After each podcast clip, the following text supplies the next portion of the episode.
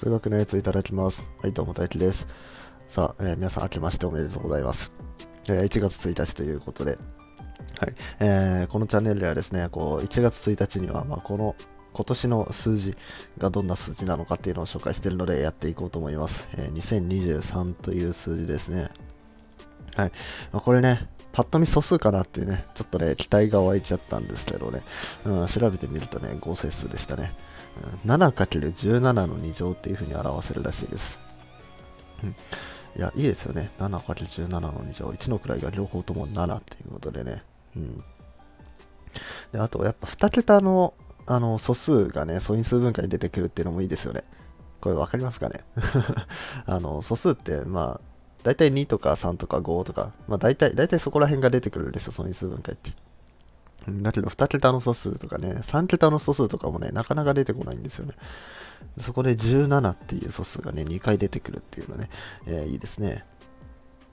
うん、で、7×17 の2乗なんで、えー、と約数の個数は、えー、と6個ですね。えー、と7の1乗と17の2乗なんで、それぞれ足す1して掛け算して 2×3 で6個と。うん、で、その約数は、えー1と7と、えー17と次119と、えー289とあと2023ですね。で、この約数の相和は2456ですね。でこれ2456なんで、これは不足数ですね。えー2023もこの数に含んでるんで、えっ、と、2023を引いてやると、えーいくつになる ?433 かな、うんなんで完全数ではなくて不足数だと。うん1たす7たす17たす119たす289は、えー433だから、これ不足数と。うん、いうわけですね。はい、でちなみに今はあのウィキペディアを見ています。あの2023っていうウィキペディアのページを見てて、うんえーまあ、そこにはですね、あれですね、二進法とかね、えーなんかいろんな南進法とかいろいろ書いてあるんですけど、まあ、そこはいいとして、性質の方を見ています。はい。えー2023ってのは、えーハーシャド数らしいですね。408番目のハーシャット数と。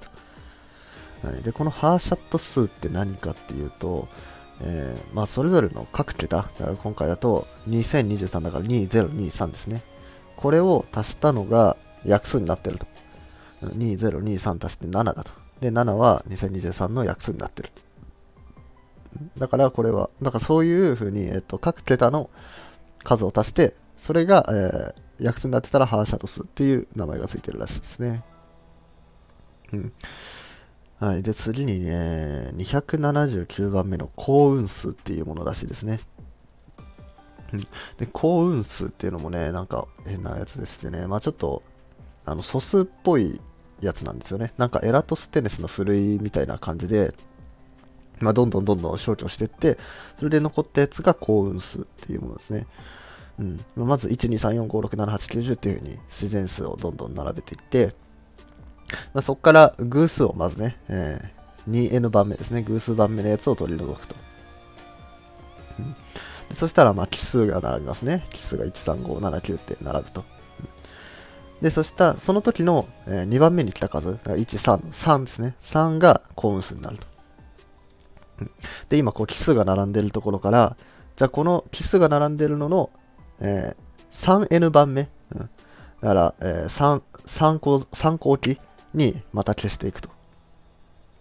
うんそしたら、えーまあ、1、3、5、7、9だから、5が消えて、7、9、11、11も消えて、次が13、15、17だから、17が消えるかな？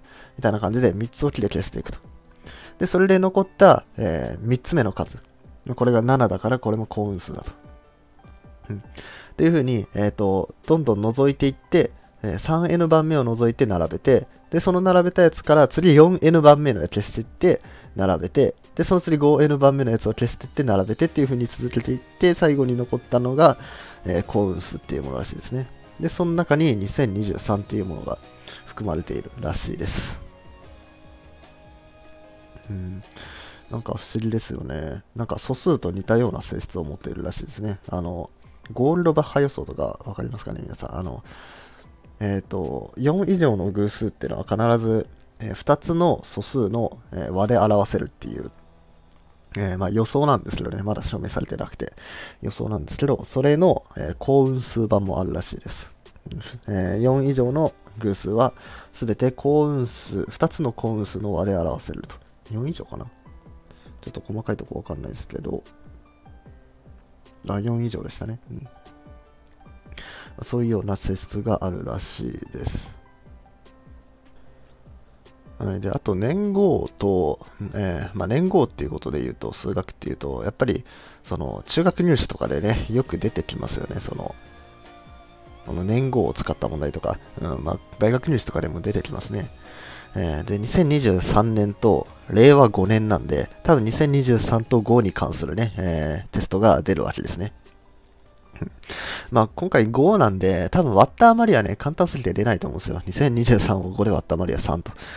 それは簡単すぎて出ないと思うんで、うん、あと他には5進数とかかなって感じですね。2023を5進数で表すと、えー、31043っていう5桁の数になると。うん。あとなんか、面白そうなのないですかね。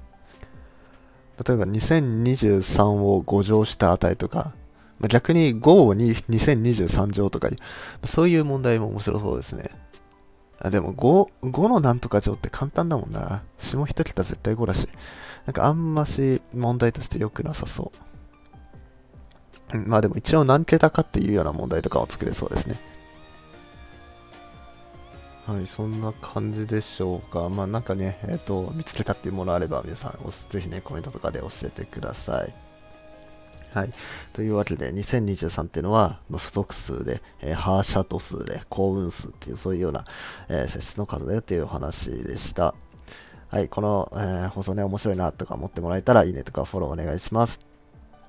はい。えー、質問とかリクエストなどもコメントなどで募集しています。はい。それじゃあ、ごちそうさまでした。